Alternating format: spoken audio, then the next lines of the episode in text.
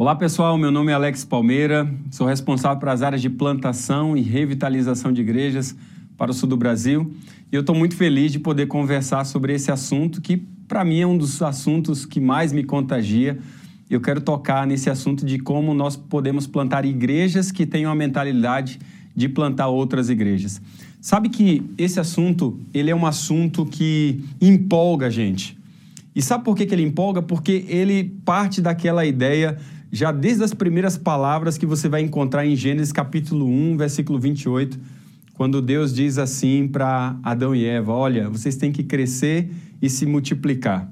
Quando você olha para a narrativa bíblica, já desde o Gênesis, você vai encontrar ali a genealogia. Nem todo mundo gosta de ler as genealogias, mas elas têm uma lição muito importante para cada um de nós. Quando você olha a genealogia, você vai encontrar pelo menos dois grupos. Você vai encontrar o grupo daqueles que agradam a Deus e o grupo daqueles que não agradam a Deus. Os que agradam a Deus estão preocupados em fazer o que ele pediu. E o que, que ele havia pedido? Que nós pudéssemos crescer e se multiplicar. Essa é a mentalidade que está é, embutida desde as primeiras palavras de Deus para o ser humano. Aqueles que não agradavam a Deus, você vai ver que na genealogia eles estão preocupados em fazer as coisas que eles pensam, não aquilo que Deus havia pedido. É por isso que na genealogia você vai encontrar de que aqueles que estão preocupados em fazer coisas, como Caim, ele edifica a cidade, Jabal, fazedor de casas e tendas, o Jubal, fazedor de instrumentos musicais, o Tubal Caim, fazedor de materiais em cobre.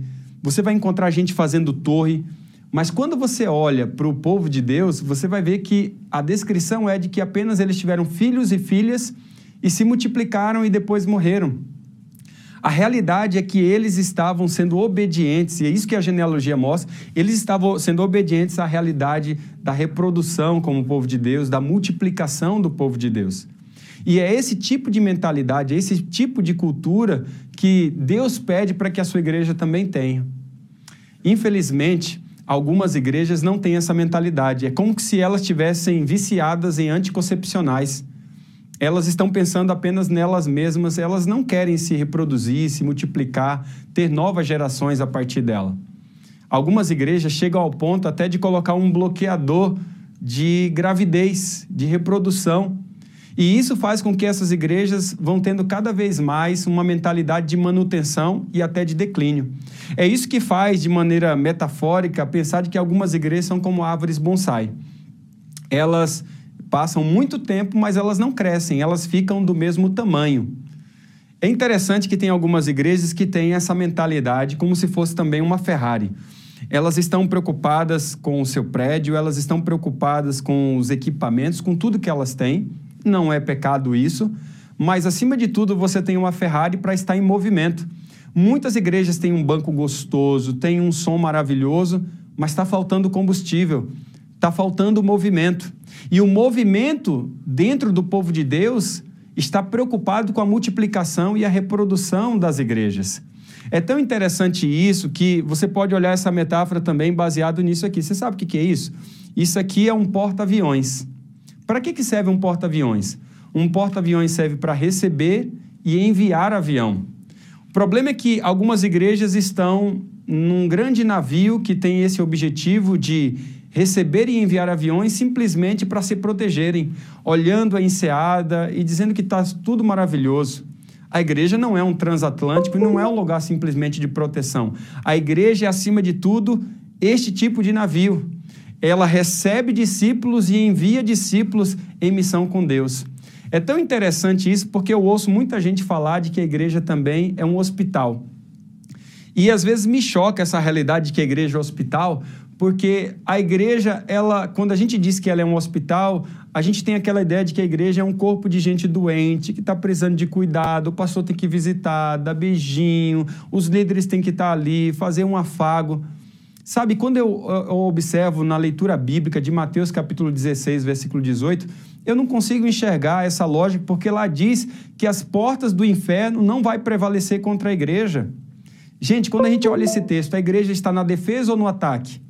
A igreja está no ataque. São as portas do inferno que não estão conseguindo deter a igreja.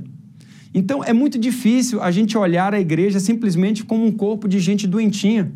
A igreja não é hospital, a igreja é o anticorpo, ou poderíamos dizer a igreja é o vírus. Ela está se alastrando por todos os lugares. Se fôssemos comparar talvez a igreja com um hospital, talvez poderíamos dizer que a igreja é um hospital de campanha do exército. Ela cura os seus feridos e coloca de novo o povo no campo de batalha.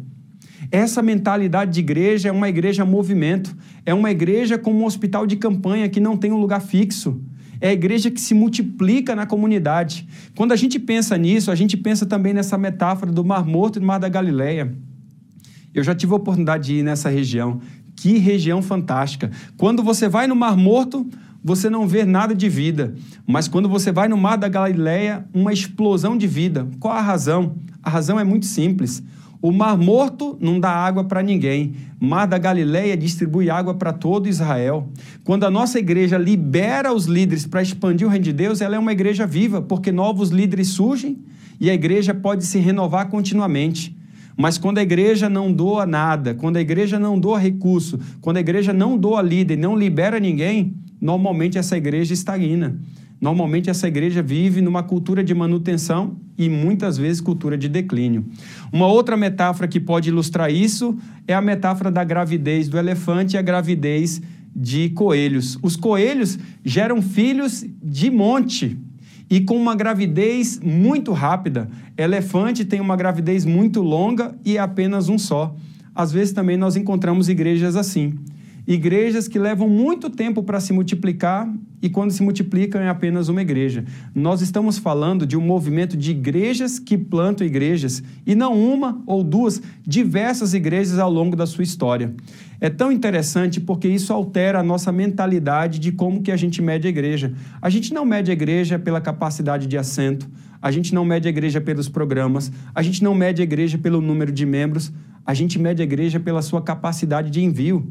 A gente não mede a igreja pela capacidade de quantos estão assentados ali, mas quantos estão saindo dos seus assentos para serem enviados em missão com Deus.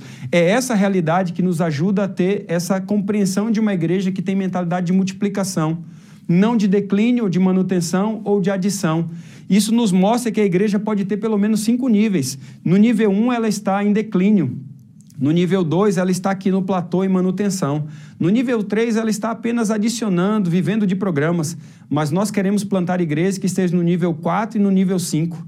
No nível de reprodução e multiplicação exponencial. Reprodução de discípulos que fazem discípulos. Reprodução de líderes que geram outros líderes para que possamos ter um movimento de igrejas que plantam outras igrejas.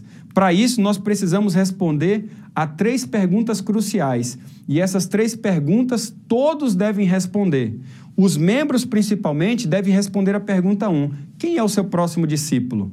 Se eu tivesse que perguntar para você quem é o discípulo que você está fazendo, você teria um nome para me dar? Eu não vou me sossegar como líder enquanto todos os membros da minha igreja não saberem responder essa pergunta. Quem é o seu próximo discípulo? Ela é a base para que possamos ter, ter para que possamos ter um movimento de multiplicação. Ao mesmo tempo, eu olho para a minha comissão da igreja, os líderes de ministérios, e então eu digo a eles: quem são o seu próximo líder? Quem é o seu próximo líder? Quem é a pessoa que você está preparando para liderar junto com você ou quando você sair daqui? Quando todos os líderes conseguem responder essa pergunta, nós estamos criando a base para que possamos ter a nova igreja. E essa é a pergunta crucial que pastores e líderes e membros devem fazer. Qual será a nossa próxima igreja? Onde será a nossa próxima igreja? Qual vai ser, quem vai fazer parte do novo grupo base?